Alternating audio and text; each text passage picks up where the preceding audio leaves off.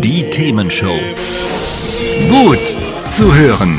Gegen Langeweile. Herzlich willkommen beim Themenshow Podcast. Habt ihr uns schon abonniert? Wenn nicht, wird's Zeit. Ihr findet unseren Podcast auf podcast.themen-show.de. Und jetzt viel Spaß mit unserem heutigen Thema, das direkt aus unserer Radioshow stammt.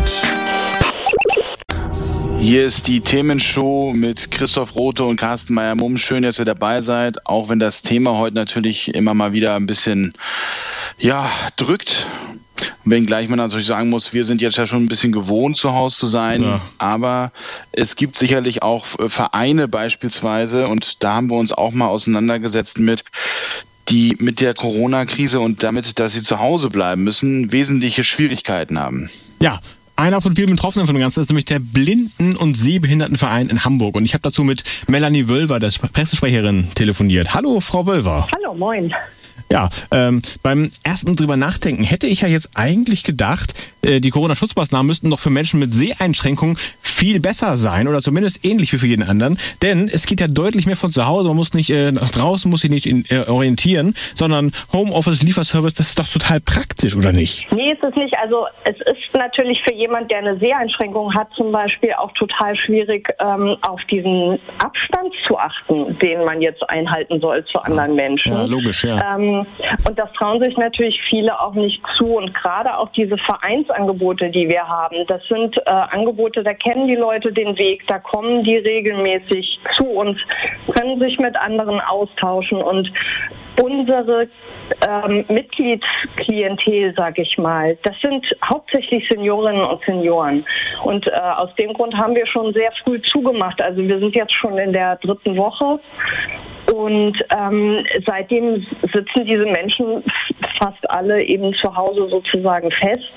Wir ähm, fangen das auf. Unsere Beraterinnen und Berater rufen die Leute auch aktiv an. Wir haben eine Psychologin bei uns im Verein, die eben genau diese Situation jetzt versucht aufzufangen. Also ähm, die, die, Kolleginnen sagen auch, es ist ein großer Bedarf an Gesprächen und ähm, viele Fragen. Und ähm, das, ja, das fangen wir gerade mit einem Notprogramm auf. Also zusammenfassend ist Ihr Verein jetzt gerade hauptsächlich dafür da, festsitzende Blinde und Sehbehinderte aufzufangen? sagen?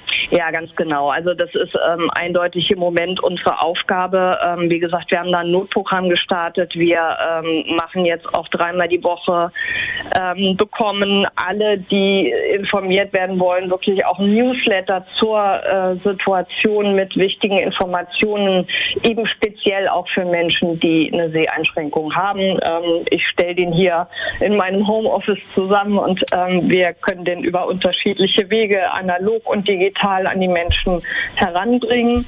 Ähm, da ist ein ganz, ganz großer Bedarf, das spüren wir wirklich. Also die Kolleginnen sind äh, den ganzen Tag am Telefonieren. Ja, und gerade in dieser wirklich schon arbeitsreichen und angespannten Situation plagen den Verein jetzt auch noch besonders starke finanzielle Sorgen durch ein vereinsfinanziertes leerstehendes Hotel. Ja, wozu braucht so ein Verein ein Hotel? Äh, das ist dafür gut, dass Blinde und Sehbehinderte am Timmendorfer Strand Urlaub machen können. Das geht ja im normalen Hotel nicht so gut. Wenn man nichts sieht, kommt man ja schlecht zurecht mit unbekannten Gegenden. Und und äh, warum ist denn dieses spezielle zum Verein gehörige Hotel jetzt so ein Problem?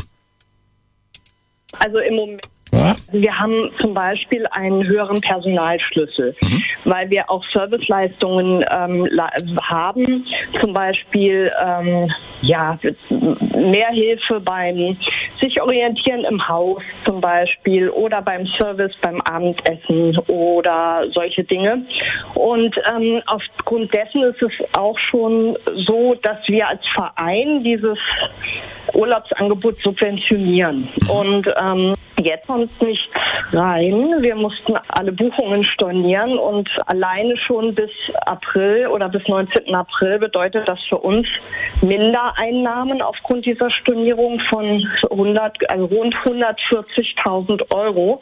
Und das ist für einen gemeinnützigen Verein, der sich selbst finanziert, ist das natürlich äh, schwierig. Das heißt, die Kosten fürs Personal, das ja normalerweise nötig ist, die laufen weiter, wer das Hotel keinen Umsatz mehr hat. klingt für mich schon sehr nach Pech im Unglück. Wenn unsere Hörer jetzt sagen, wir wollen helfen, wir wollen die wichtigen Kerntätigkeiten des Vereins aufrechterhalten und die Probleme abmildern, was kann man denn tun? Also im Moment äh, ist es tatsächlich so hauptsächlich Spenden und grundsätzlich freuen wir uns natürlich auch immer über Zeitspender, also Menschen, die ähm, ja bereit sind, äh, auch als Ehrenamtliche bei uns im Verein tätig zu werden.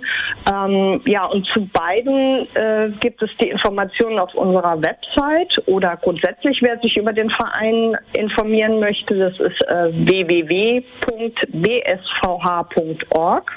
und da gibt es auch ähm, die Möglichkeit, sich eben über Zeitspenden oder Geldspenden zu informieren. Ja, das verlinken wir natürlich auch gleich auf themen-show.de, also da keine Sorge, das findet ihr da wieder, themen-show.de. Erstmal vielen Dank, Frau Wölver, für die Einblicke und alles Gute für die ehrenamtliche Arbeit. Das finde ich echt wichtig. Ich danke Ihnen, danke. Hat's euch gefallen? Sagt's weiter. Habt ihr Feedback? Sagt es uns. Studio at themen-show.de oder per WhatsApp 040 52 11 01 52. Mehr Podcasts von uns gibt's unter podcast.themen-show.de. Themenshow.